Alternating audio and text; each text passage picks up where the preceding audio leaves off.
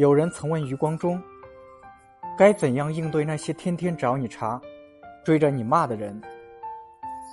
余光中回答道：“他天天骂我，证明他生活中不能没有我；而我不搭理，证明我的生活可以没有他。”人到中年，经历的人情世故多了，越来越觉得，看清一个人，用不着揭穿；讨厌一个人，也用不着翻脸。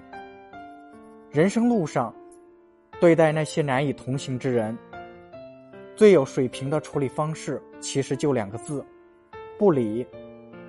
你越搭理，对方只会肆无忌惮；你越在意。精力只会消耗的越多。